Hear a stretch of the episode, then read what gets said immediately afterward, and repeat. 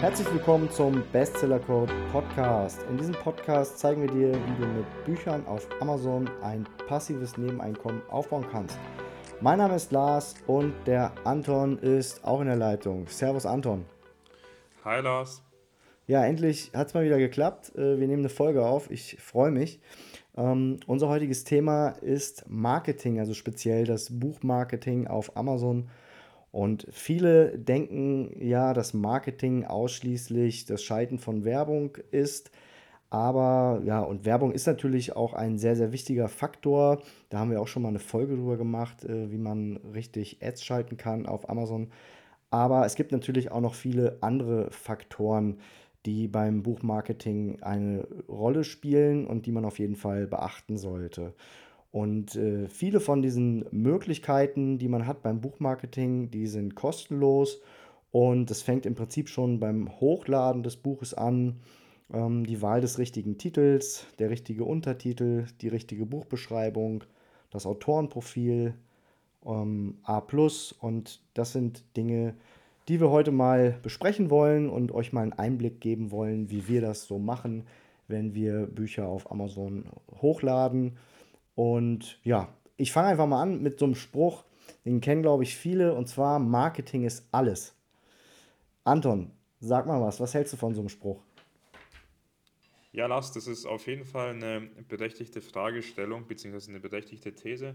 Und ich muss sagen, natürlich ist Marketing nicht alles, aber ich würde sozusagen die These schon auch äh, befürworten, dass Marketing ein sehr wichtiger Bestandteil ist. Und zwar müsste ich persönlich differenzieren, und zwar, wenn wir von sozusagen einem Buch sprechen, das im Buchhandel vor Ort verfügbar ist, dann gilt auf jeden Fall, Marketing ist nicht gleich alles, sondern ähm, da muss auf jeden Fall auch das Buch direkt punkten, denn mhm. In einem äh, Vororthandel hat der Kunde die Möglichkeit, das Buch aufzuschlagen, durchzublättern und sich ein erstes Bild oder ein erstes Urteil über das Buch zu bilden und entsprechend seine Kaufentscheidung zu treffen. Das heißt, äh, da gilt für mich auf jeden Fall, wenn wir sozusagen meine Pyramide als ein Bild heranziehen, das Fundament ist das Buch, es muss qualitativ hochwertig sein und sozusagen das Marketing kommt on top drauf. Ähm, wenn wir jetzt aber von Amazon sprechen, dann muss ich ehrlich sagen, ist Marketing, also da ist die Pyramide, der Aufbau der Pyramide genau umgedreht aus meiner Sicht. Das hm. Marketing mhm. ist das Fundament und was on top drauf kommt, ist dann die Qualität des Buches. Also wie meine ich das? Und zwar hat der Kunde auf Amazon nicht unbedingt die Möglichkeit, ein Buch durchzublättern.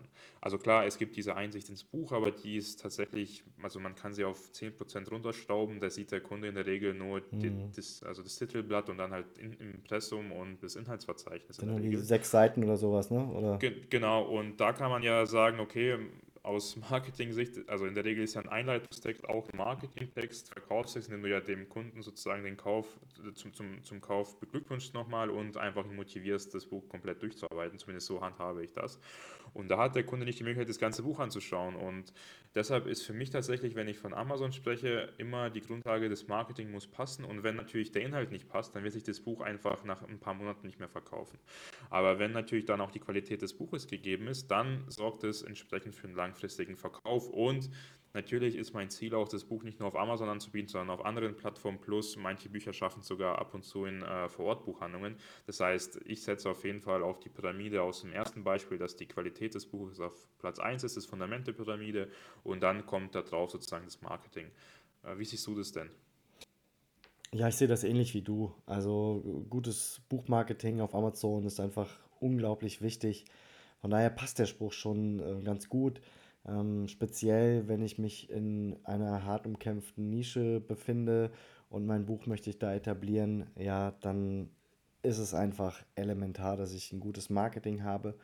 Allerdings, wenn ich langfristig erfolgreich sein will, dann muss ich einfach auch ein qualitativ hochwertiges Buch erstellt haben, denn ansonsten ja, bekomme ich schlechte Bewertungen, die sich dann wiederum negativ auf die Verkäufe auswirken und das Ganze läuft dann einfach nicht mehr so rund. Also Ziel sollte es, wie gesagt, sein, ein qualitativ hochwertiges Buch zu erstellen und ein gutes Marketing zu machen, weil wenn ich nur ein gutes Marketing mache und äh, ein schlechtes Buch habe, ja, dann habe ich vielleicht ein paar Monate Spaß an der Sache, aber irgendwann fällt das Ganze dann ab und ich, äh, ja, bringt ja auch nichts, dann mit irgendwelchen Rezensionen danach zu steuern, ähm, sondern ähm, ja, man muss einfach gleich ein, ein gutes Buch an den Start bringen.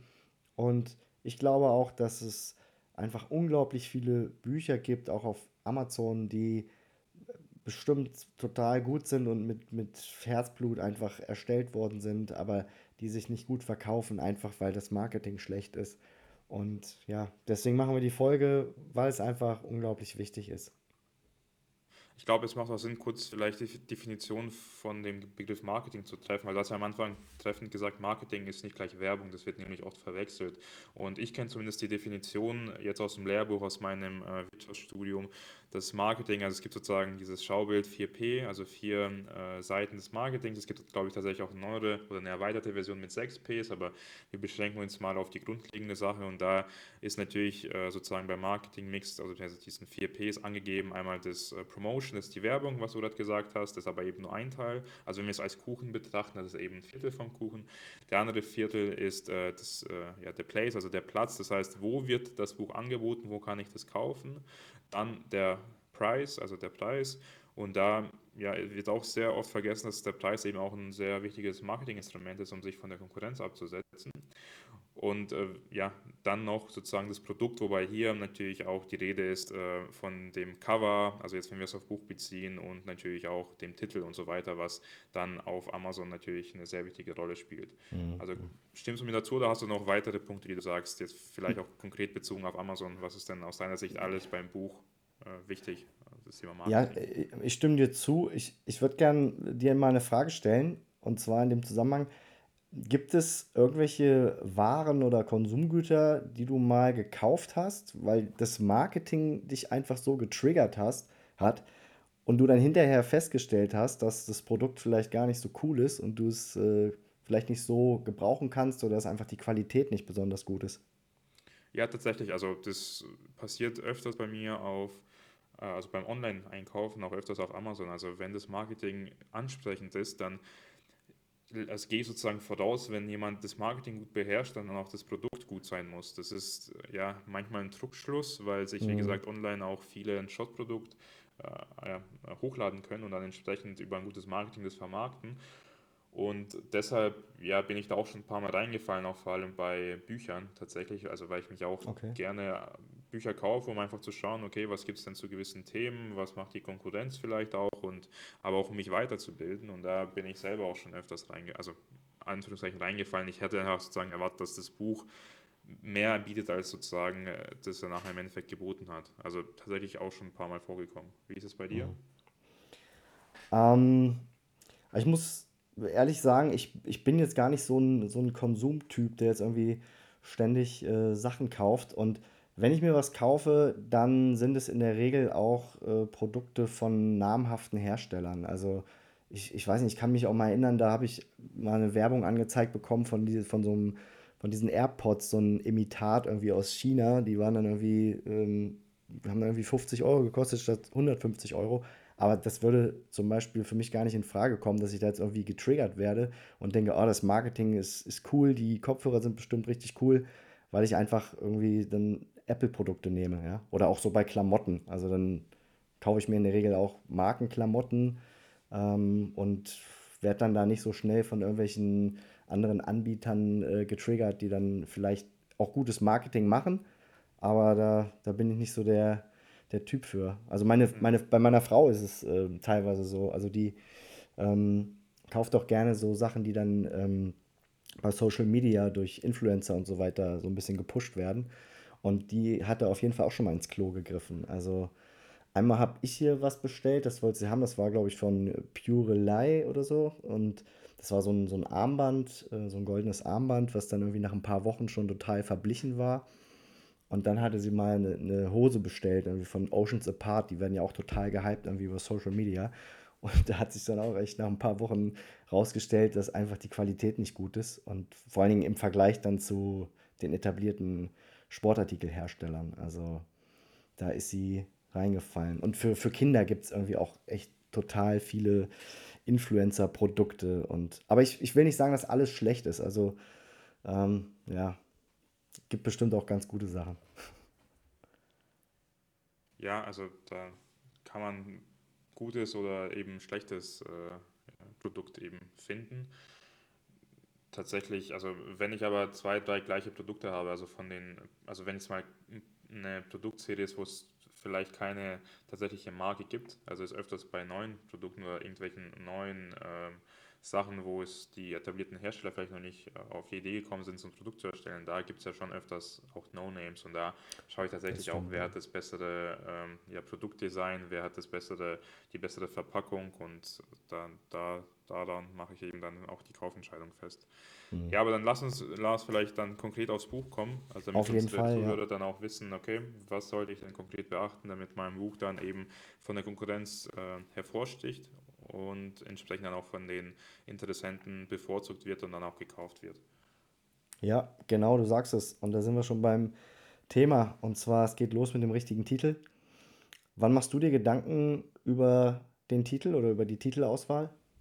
Gut, also ich mache tatsächlich schon in meiner Vorabanalyse, wenn ich mir überlege, okay, macht eine Nische Sinn oder nicht, dass ich da auch tatsächlich mir schon Gedanken mache, kann ich also tatsächlich irgendwas bei Marketing auch besser machen als die Konkurrenz. Also man sollte ja schauen, okay, ich kann mein Produkt besser machen, ich kann mein Marketing besser machen. Es gibt ja verschiedene Kriterien, mit, mit denen man sich von der Konkurrenz abheben kann. Und da mache ich mir schon die ersten Gedanken und überlege, okay, also das geht ja schon bei der äh, Findung der tatsächlichen Nische, Nische los, weil da legt man sich ja auch schon mehr oder weniger so ein bisschen auf, ein, äh, auf eine ja, Grobrichtung des Titels vor. Also wenn du mhm. jetzt dich entscheidest, okay, ich mache ein Buch jetzt nur für Selbstständige, dann sollte ja unter Umständen auch das Wort für Selbstständige in deinem Titel vorkommen. Aber natürlich musst du ja auch davor prüfen, hat das äh, Keyword dann entsprechend auch eine Suchanfrage, beziehungsweise gibt es da überhaupt Interesse von Selbstständigen, das Buch zu kaufen. Also ich mache mir da schon recht früh Gedanken, wobei ich das dann auch in, im Prozess der äh, Produkterstellung, also wenn die Autoren bei mir die Bücher schreiben, dann auch äh, schon mal die ersten Entwürfe mache und dann, sobald das Buch final steht, natürlich dann auch einen finalen Titel erstelle, der sich dann auch komplett am Inhalt orientiert. Natürlich aber auch aus Marketing-Sicht gut formuliert sein sollte. Also nicht nur sachlich was wiedergeben, sondern auch natürlich die Person äh, triggern und auch eine Neugier mhm. beim Interessenten wecken. Ich muss da mal einhaken, weil du gerade von Keywörtern oder Keywords äh, gesprochen hast. Ähm, sind bei dir dann im Titel dann auch immer relevante Keywords zu finden oder richtest du den oder die Überlegung, hängt die davon ab, von den Keywords? Die Überlegung, welchen Titel du nimmst? Äh, jein, also natürlich sollte in den Titel schon ein oder zwei Keywords, also die Hauptkeywords vorkommen. Das ist für den Amazon-Algorithmus, finde ich, schon wichtig für eine erste Einschätzung des Buches. Also wo wird dein Buch in den ersten, ja, vielleicht ein, zwei Monaten organisch angezeigt, bevor es überhaupt durch Werbung so weiter gepusht wird. Und ähm, natürlich muss ich ja prüfen, wenn ich, sage ich mal, ein Buch für Selbstständige rausbringen muss, hat überhaupt denn das Thema für Selbstständige eine äh, ja, genügend große Nachfrage und das kann ich ja über mhm. sozusagen eine Keyword-Suche dann feststellen. Aber ob es dann natürlich im Titel landet, ist eine andere Frage. Mhm. Das muss ich dann einfach sozusagen nach der Sexiness, sage ich mal, des Titels dann auch mhm. beurteilen. Also ähm, es gibt bei mir nicht die eine Regel, dass der Titel ja. Hauptsache viele Keywords enthalten muss, sondern ich versuche sozusagen Keyword reinzubringen, aber natürlich spielen auch andere Faktoren eine Rolle. Also wie sexy ist der Titel, wie ansprechend ist er für die Zielgruppe, versteht die Zielgruppe, was ich damit meine, weckt es Neugier, ähm, hebt sich von der Konkurrenz ab. Also da habe ich jetzt nicht sozusagen eine Formel in Stein gemeißelt, okay, da muss ein Keyword, da muss ja, ein Keyword, ja. da muss ein Keyword hin, sondern ist dann nachher im Endeffekt die Mischung und dann die Zielgruppenanalyse, die das Ganze ergibt. Also ich sehe das im Prinzip genauso wie du. Also ich versuche auch zumindest ein Keyword im Titel oder auch im Untertitel unterzubringen. Ähm, allerdings muss man immer schauen, also wenn der Titel dann einfach nicht gut klingt oder wie du sagst, unsexy, dann kann man da auch durchaus mal von abweichen. Also für mich ist das jetzt nicht ein Must-Have, aber wenn ich so an meine Buchprojekte denke, dann ist es schon so, dass ich, sagen wir mal, zu 80 bis 90 Prozent schon dann ähm, zumindest ein relevantes Keyword entweder im Titel oder im Untertitel ähm, untergebracht habe. Ja, also wie du sagst, eine Abwägungssache. Und ja. wenn es natürlich eine Nische ist, wo es noch gar keine Konkurrenz gibt, dann kann man auch mit den Keywords, sage ich mal, freier, freizügiger umgehen, weil dein Buch dann sowieso vom Amazon-Algorithmus äh, gelistet wird, wenn du ja die richtigen Keywords im Backend oder eben auch im Untertitel eingibst. Das ist natürlich dann genau. ja eine Abwägungssache von vielen Kriterien. Ja. Ja, genau, richtig. Also wir haben ja schon das Thema Untertitel gerade angesprochen. Also es ist ja sozusagen, es gibt ja bei Amazon die Möglichkeit, einen Titel und einen Untertitel anzugeben. Und ich finde, ich, also ich trenne immer beides. Also ich versuche tatsächlich den Titel, den Haupttitel eher sexy zu gestalten, dass er Neugier weckt, aber natürlich trotzdem auch schon die Zielgruppe anspricht und natürlich ein grobes Verständnis darüber gibt, um was es in dem Buch sich, sich dreht. Mhm. Und der Untertitel ist für mich dann auch eher, ähm, ich stelle nochmal sicher, dass der Inhalt, also wirklich, dass die Person auch versteht, nur anhand des Titels und Untertitels, worum sich das Buch dreht. Das heißt, ohne dass es unbedingt die Beschreibung noch lesen muss. Aber natürlich jetzt hier da auch nicht die Maßgabe, so viele Keywörter oder irgendwas oder so viele Informationen wie möglich reinzupacken, sondern mhm. wieder der Untertitel soll sexy sein, weniger als der Haupttitel, aber trotzdem die Person dazu animieren, das Buch ja zu kaufen, indem eben es eben Neugier weckt und die wesentlichen Punkte für die Kaufentscheidung wiedergibt. Ja, ich finde im Untertitel auch immer ganz ähm, hilfreich oder sinnvoll, wenn du die Zielgruppe da nochmal ansprichst bzw. eingrenzt. Das sieht man ja auch immer wieder, aber da habe ich auch recht gute Erfahrungen gemacht. Also, dass du dann speziell schreibst, ähm, für wen das Buch ist. Beispielsweise für Teenager oder für Senioren, ähm, ja, für, für ähm, Frauen, für Männer. Das finde ich auch immer ganz sinnvoll, das im Untertitel nochmal reinzubringen, weil sich die Zielgruppe dadurch auch direkt angesprochen fühlt. Das ist so mein Eindruck einfach. Ja, genau. Bin ich auch bei dir, was ja. das Thema angeht. Aber das passt halt auch nicht immer. Da muss man auch gucken, ähm, ob, es, ob es dann immer noch sexy klingt, wie du so schön sagst. ja, genau. Aber ich glaube, wir können mal in einer anderen Folge konkret das Thema Titel angehen. Ich glaube, für einen Überblick haben wir, glaube ich, so die wesentlichen Punkte genannt, was das Thema genau. Titel angeht. Ja. Ja, dann hast du natürlich, ich weiß gar nicht, wie lange es das jetzt schon gibt. Ich meine schon zumindest so anderthalb Jahre. Ein, ein ganz tolles Tool äh, auf Amazon KDP und zwar das das A Plus Tool. Ähm, da kannst du also dein Buch nochmal ganz besonders hervorheben. Ähm, es gibt da verschiedene Baukästen. Du kannst da Banner bauen, du kannst einfach nur Bilder einfügen, du kannst Überschriften einfügen, also zusätzlich zur normalen Buchbeschreibung hast du da ähm, diverse Möglichkeiten. Ähm, du musst das Buch dazu erst hochgeladen haben und dann kannst du speziell dann auf dem, den Button Marketing klicken und da kommst du dann relativ schnell in deinem Dashboard auf dem, das A Plus Design und kannst das A Plus dort ähm, ja, einfach anlegen für das Buch.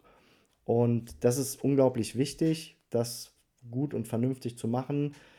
Ähm, denn ja, die Konkurrenz schläft nicht und wenn man sich so die Bücher ansieht, dann haben die meisten ein, ähm, ein A und da kann man dann sehr vieles richtig machen, aber auch sehr, sehr vieles falsch machen. Aber auf jeden Fall hast du viele Möglichkeiten. Ähm, wie ich immer vorgehe oder in letzter Zeit vorgehe, ich bediene mich gerne von den Bannern, ich glaube, die sind im Bereich 900 mal 680 Pixel. Und äh, dann kann man auf diese Banner also schön was darstellen. Man kann nochmal die Punkte äh, oder die wichtigen Aspekte des Buches hervorheben. Man kann dann nochmal ähm, draufschreiben auf die Banner, was der Kunde ähm, mit dem Buch erhält, dass seine Probleme gelöst werden oder was auch immer. Du kannst toll auf dem Banner das Cover vielleicht noch äh, als ähm, Screenshot äh, draufstellen oder äh, freistellen. Ähm, du kannst äh, schön zwei Buchseiten oder quasi eine Doppelseite dort draufstellen und kannst es also richtig schön ähm, designen. Das Ganze sollte natürlich möglichst dann auch passend sein zu den Farben und Schriften, die man dann ähm, im Cover verwendet hat. Und von daher ist es ähm, eine ziemlich gute Möglichkeiten, um das Buch einfach nochmal schön dar darstellen zu lassen. Und ich mache das dann immer so, dass ich dann häufig drei von diesen Bannern nehme ähm, und dann sieht das so aus, als ob das ein so ein riesiges Plakat ist. Und so habe ich das ähm, jetzt auch bei meinem Fußball-Trainingsplaner gemacht und ähm, ja, gibt wie gesagt viele Möglichkeiten, aber ich finde das gerade mit den Bannern ähm, eine sehr gute Möglichkeit, weil du einfach auch die, die Schriften noch sehen kannst. Also der Kunde sieht es dann auch auf dem ähm, Smartphone, kann gut erkennen, was auf dem Banner draufsteht. Und daher ja, habe ich das so bei meinen letzten ähm, Büchern so gemacht. Ähm, kannst auch Stockbilder natürlich einfügen, wobei ich bei Stockbildern immer ein bisschen ja, vorsichtig bin. Also ich würde nicht zu viele Stockbilder da reinbringen und einfach auch bei der Auswahl so ein bisschen darauf achten. Bei meinen Sportbüchern mache ich es gerne so, dass ich dann nochmal die Zielgruppe zeige, vielleicht bei irgendeiner sportlichen Übung. Das ist auf jeden Fall eine ganz gute, ähm, eine ganz gute Sache. Da kriegt man einfach einen Eindruck äh, nochmal, worum es da geht. Und die Zielgruppe fühlt sich auch angesprochen. Aber ja, ich würde, wie gesagt, nicht zu viele Stockbilder reinbringen und auch darauf achten, dass man da vielleicht nicht zu ähm, dick auf, äh, ja, also zu, ähm, zu, zu viel einfach macht. Also, also ein bisschen dezent das Ganze. Wie siehst du das? Ja, kann ich voll unterschreiben. Bilder sagen mehr als tausend Worte. Ja. Das heißt, da Amazon uns so, so sozusagen diese Möglichkeit gibt, Bilder einzufügen, würde ich es auch auf jeden Fall nutzen.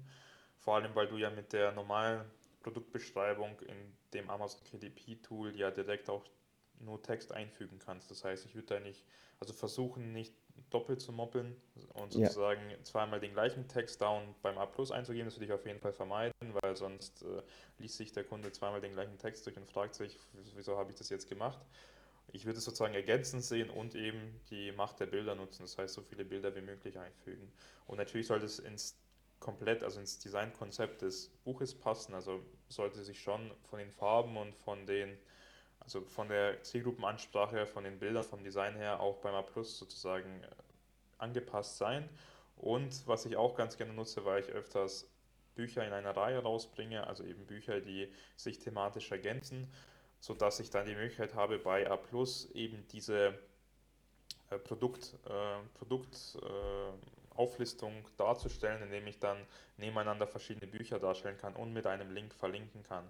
Und so hat der Kunde nämlich die Möglichkeit dann zu sehen, okay, A, der Autor hat nicht nur ein Buch rausgebracht, sondern der Verlag, sondern mehrere. Das heißt, da hat der Kunde schon mal ein Zeichen von, äh, ja, von Vertrauen, weil es nicht nur ein Buch ist und äh, nichts mehr so, sonst, sondern eben mehrere Bücher. Das heißt, das muss schon Bestand haben, was da berichtet wird. Und natürlich die Möglichkeit, dass der Kunde mehrere Käufe auf einmal tätigt, weil er sieht, hey, zum Thema A gibt es ergänzend auch noch ein Buch B. Und das könnte mir vermutlich auch helfen, um das Gesamtproblem besser lösen zu können. Ja, definitiv. Das ist, ähm, ich glaube, das ist das unterste Modul, ne, bei, bei A+, wo man das mit den, Ja, mit dem, mit dem Link gerade nicht, einfügen kann, wo man äh, auf andere Bücher noch verweisen kann. Ja, auf welcher Stelle das ist, aber das ist, das ist ja da recht Übersicht, über, also Übersicht und überschaubar, die Auswahl. Also da, Ja, ja. wenn man da reinschaut, dann sieht man das auf jeden Fall. Das, also das muss man auch nicht irgendwie Ewigkeiten suchen. Ja, Das heißt, dann hast du so ein, ähm, ein Bild dann quasi von den, oder ein- das Cover von den anderen Büchern und unten drunter packst du dann noch den Link. So, so machst du das? Genau, ja. Fügst Und das Bild halt ein mit und unten drunter. kurz, kurze Beschreibung und halt, ähm, ja, wenn es also wenn es eben Unterscheidungen gibt, da reinbringen, damit der Kunde nie direkt aufeinander weiß, okay, das Buch bringt mir eher bei dem Thema was und das Buch eher bei dem Problem was. Und dann kann sich der Kunde direkt sozusagen Ja. die Entscheidung herbeiführen, brauche ich das zweite Buch oder das dritte Buch oder das vierte Buch oder brauche ich es eben nicht. Ja, das ist ein guter Hinweis. Das muss ich auf jeden Fall auch noch bei meinen äh, Trainingsplanern, da muss ich auf jeden Fall noch ein Tool, also muss ich auf jeden Fall noch so einen Baukasten drunter setzen mit den Links. Das, da hast du mir gerade einen guten Tipp gegeben. Hatte ich gar nicht dran gedacht, weil wir da ja auch jetzt zwei Bücher ähm, am Start haben und das, ähm, ja, das ist eine gute Idee. Wieder was gelernt. Ja, ist doch gut. Ja, Ich habe ja das Thema Beschreibung schon angesprochen und da, wie gesagt, Beschreibung spielt auch eine wichtige Rolle.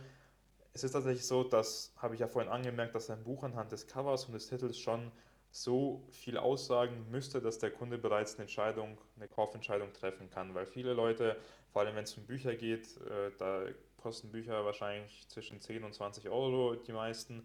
Das ist äh, ja eine Kaufentscheidung, bei der sich nicht jeder Kunde unbedingt eine ähm, ja, eine lange, äh, lange Zeit lässt, um eine Entscheidung zu treffen. Vor allem Kunden, die vielleicht Unternehmer sind oder die eben schon Angestellte sind, jetzt keine Studenten oder Kinder, sondern eben Leute mit einer gewissen Kaufkraft, bevor sie sich da zehn Bücher anschauen und bei jedem irgendwie ins Detail blicken, kaufen sie einfach das, bei denen das Gefühl vom Cover und dem Titel eben ansprechend ist. Das heißt, das muss schon sitzen. Ich würde mal sagen, das sind so die 90 Prozent.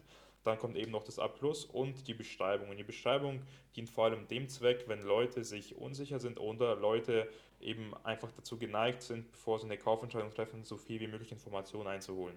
Und da muss eben Text dabei sein, der eben aussagekräftig ist und dem Kunden entsprechend dann die Vorteile serviert, die der Kunde wissen sollte, um dein Buch zu kaufen und nicht das Buch der Konkurrenz. Mhm. Wobei ich glaube, dass diese Buchbeschreibung, also das, das nimmt so ein bisschen ab. Also ich glaube, die meisten Kunden, die scrollen gleich weiter Richtung A und verweilen dann dort drauf. Also ich merke das selber bei mir. Ich, ich gucke gar nicht mehr so auf die eigentliche Buchbeschreibung, sondern scroll dann meistens immer direkt zum A weiter. Ich glaube, das, weil es ja auch immer mehr A jetzt gibt. Das war ja ich weiß gar nicht, früher, vor, vor ein paar Jahren, waren es, glaube ich, nur irgendwie Verlagsbücher oder ausgewählte Bücher und dann haben sie es ja irgendwann geöffnet für alle. Und ähm, da war das früher noch eine ziemliche Ausnahme und mittlerweile haben es dann fast alle Bücher integriert. Und da merke ich selber bei mir, ich gucke eigentlich gar nicht mehr so richtig auf die Buchbeschreibung und gehe gleich direkt ins A Plus rüber. Gut, also das stimme ich dir zu. Also die Bilder vom A Plus sind natürlich aussagekräftiger und natürlich auch ähm, wenn da Text dabei steht, ich glaube, das wird auf Amazon, vor allem auf dem Smartphone, direkt ausgeklappt angezeigt und die, bei der Buchbeschreibung wird nur der erste Teil angezeigt und dann muss man da auf Weiterlesen klicken, um alles mhm. anzeigen zu lassen. Aber ich würde trotzdem nicht ausschließen, dass es Kunden gibt, die sich auch mal die Buchbeschreibung geben, vor allem halt eben die Kunden, die eher mehr Informationen brauchen, um eine Kaufentscheidung zu treffen. Deshalb es ist, es ist sozusagen nicht der Game Changer, wenn ein Buch nicht läuft, dann wird es, also wenn ein Buch gar nicht läuft, dann wird es unter keinen Umständen nur an der Buchbeschreibung liegen, außer du hast da irgendwelche Sachen drin, die den Kunden komplett abstecken, also einfach irgendwelche drei Schimpfwörter oder sowas. Aber es wird natürlich jetzt auch nicht, äh, wie gesagt, der Punkt sein, der immer beachtet wird. Das heißt, ähm, da einfach schauen, dass der Text trotzdem passt, eben für die Personen, die vielleicht noch ja, schwanken, weil es vielleicht bei den anderen Kriterien ähnliche Bücher gibt und der Kunde wirklich da nochmal ins Detail geht und sagt, okay, ich lese mir nochmal die Buchbeschreibung durch. Also ich mache es manchmal tatsächlich, weil ich auch einfach spannend finde, was da nochmal aufgeschrieben wird und wenn da eine coole Story noch dahinter steckt, oder eben ich ein gutes Gefühl auch dadurch bekomme, dann kaufe ich auch eher das Buch. Also ja. würde ich jetzt nicht komplett ausschließen. Ja. Ja, dann haben wir es soweit äh, abgehandelt. Dann lass uns doch nochmal über das Cover auch kurz sprechen. Ähm, ja, gehört ja auch mit zum Marketing dazu. Wie gehst du davor beim Cover? Hast du das auch schon quasi, bevor du das Buch erstellst, schon im Kopf oder schon Ideen fürs, fürs Cover, wie du die Kunden ansprechen kannst? Ja, also ich mache mir tatsächlich zu Cover und Titel auch schon vorab sehr viele Gedanken, weil es, wie ich schon gerade erwähnt habe, aus meiner Sicht die zwei wichtigsten Kriterien für die Entscheidung des Kaufes beim Kunden ist. Und entsprechend mache ich mir da auch schon Gedanken, kann ich mich, also wenn es eben eine Nische ist, die auch viele Konkurrenten hat, abheben und ich muss mich eben durch den Titel und die, durch das äh, Cover entsprechend abheben. Und da überlege ich mir schon Ideen und wenn ich weiß, okay, hey, ich habe ein Konzept, das meinen Zielkunden besser ansprechen wird als das der Konkurrenz, dann gehe ich da auf jeden Fall auch eher mit einem besseren Gefühl in die Nische rein und finde da auch eher einen Autor, der bereit ist, mehr Zeit ins Buch zu investieren, als eben ein, vielleicht ein Ghostwriter, also weil ich da tatsächlich auch mit Ghostwriter noch nie gearbeitet habe, aber tatsächlich ähm, ja, ist es für mich trotzdem ein wichtiges Kriterium und äh, dann auch wieder sozusagen im Laufe der Produkterstellung mache ich mir auch schon intensiv Gedanken zum Cover. Also es ist nicht so, dass ich irgendwie das Cover im letzten Tag erstellen lasse und dann das Erstbeste hochlade. Nein, also ich äh, schau, was, äh, was kann man erstellen, was gibt die Konkurrenz her und was gefällt dem Zielkunden im Endeffekt am besten. Ja, ich gehe da ganz ähnlich vor wie du. Also auch ich mache mir sehr, sehr frühzeitig Gedanken über ein mögliches Cover und überlege mir, was bei der Zielgruppe gut ankommen könnte.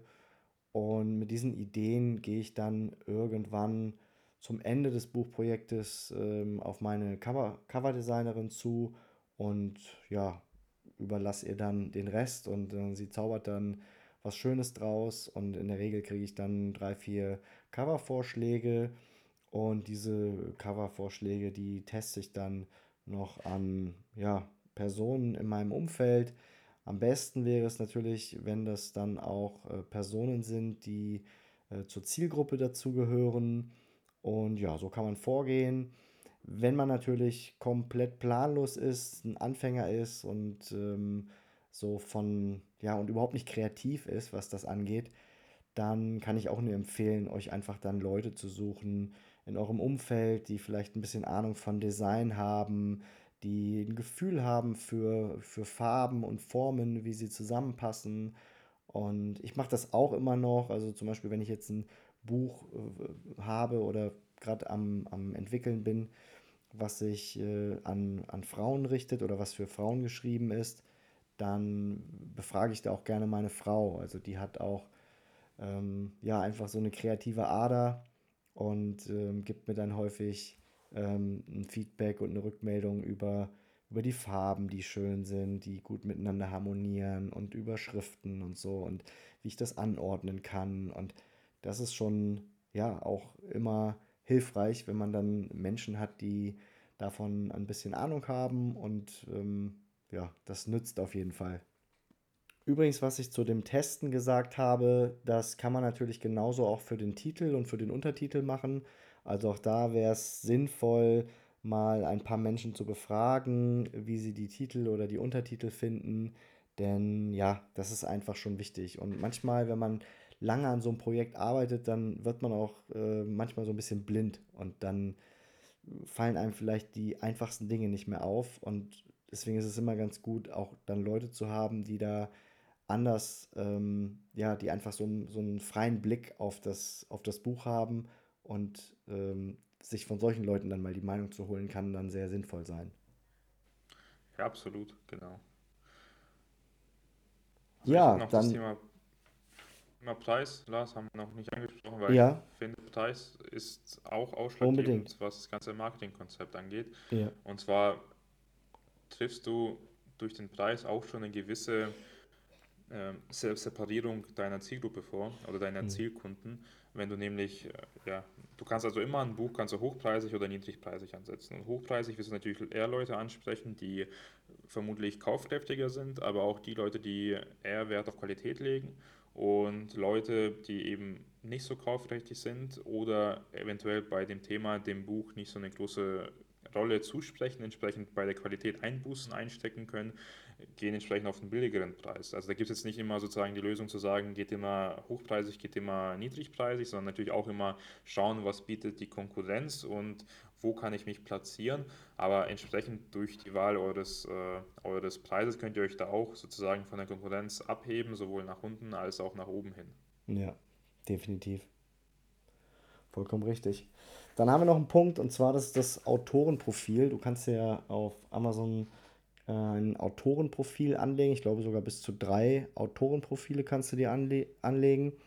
Und das ist natürlich auch immer eine Möglichkeit, sich zu präsentieren ähm, und dort ja einfach Informationen über den Autor auch äh, preiszugeben, insbesondere wenn man mit Kooperationspartnern zusammenarbeitet, also mit wirklichen Menschen, also mit Menschen, die es auch wirklich gibt im realen Leben, dann ist das auf jeden Fall eine gute Möglichkeit, da nochmal auch auf die Expertise zu verweisen und ähm, so einen kleinen Auszug aus, aus dem Lebenslauf äh, zu geben.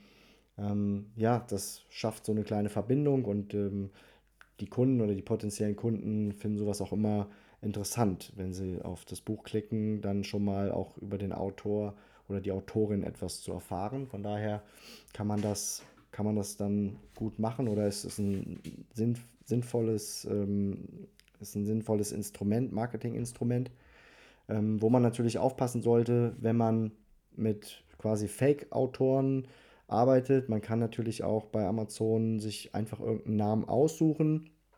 Ich finde, das ist irgendwie so eine so eine Grauzone, dass man sich dann zu dem Namen, also dass man sich einen Fake-Namen ausdenken kann, das ist das eine, aber dass man dann sich quasi auch noch irgendeinen Lebenslauf oder irgendein so Stockfoto dann auswählen kann, ja, ist aus meiner Sicht so eine Grauzone. Ähm, sollte man da auch äh, nicht übertreiben und da nicht irgendeinen Unsinn erzählen, denke ich. Also, ja, da sieht man ja auch die, die wildesten Lebensläufe dann bei den Autoren, ja. Und denke, da sollte man nicht zu dick auftrumpfen und ähm, übertreiben, weil Kunden sind auch nicht blöd. Und wenn dann im Autorenprofil steht, dass man Medizin, Jura und äh, irgendwas anderes noch studiert hat und ähm, in den Sommerferien ähm, den Schildkröten äh, geholfen hat ähm, und bei irgendeinem Müllsammelprojekt mitgemacht hat und noch in Afrika ähm, einen Brunnen für Kinder gebaut hat, äh, dann, dann kommt das vielleicht einfach ein bisschen, ähm, ja, kommt das vielleicht nicht so gut rüber. Das wäre dann wahrscheinlich ein bisschen too much und das, ähm, ja, sollte man nicht machen und ich denke auch nicht irgendwelche falschen Angaben machen und so tun, als sei man irgendwie Mediziner und dann schreibt man irgendwie ein Buch über irgendwelche Erkrankungen. Ich denke, das sollte, äh, ja, sollte jeder wissen, dass sowas nicht so cool ist und dass man sowas auf jeden Fall nicht machen sollte. Aber komischerweise ist es, wird es nicht geahndet von Amazon. Ich, ich finde es immer wieder ähm, interessant, mir auch mal solche Lebensläufe dann äh, durchzulesen ähm, von, von diesen Fake-Autoren und ja, man erkennt es relativ schnell, glaube ich. Und ich denke, die Kunden haben das auch langsam raus. Wie siehst du das? Ja, definitiv kann ich unterschreiben, Lars. Ja. Also auf deiner Seite. Absolut. Ja, dann sind wir soweit eigentlich durchgekommen und ähm, ich denke, das war es soweit erstmal für das Marketing für diese Folge und ja, hoffe euch hat das ein bisschen gefallen. Ihr könnt da irgendwas von umsetzen und lasst ein Abo da und dann hören wir uns hoffentlich nächsten Mittwoch wieder. Genau, Lars. Dann freue ich mich auf den nächsten Talk und freue mich auch, dich wieder sozusagen als Zuhörer von uns begrüßen zu können. Alles klar. Bis dann. Ciao. Ciao.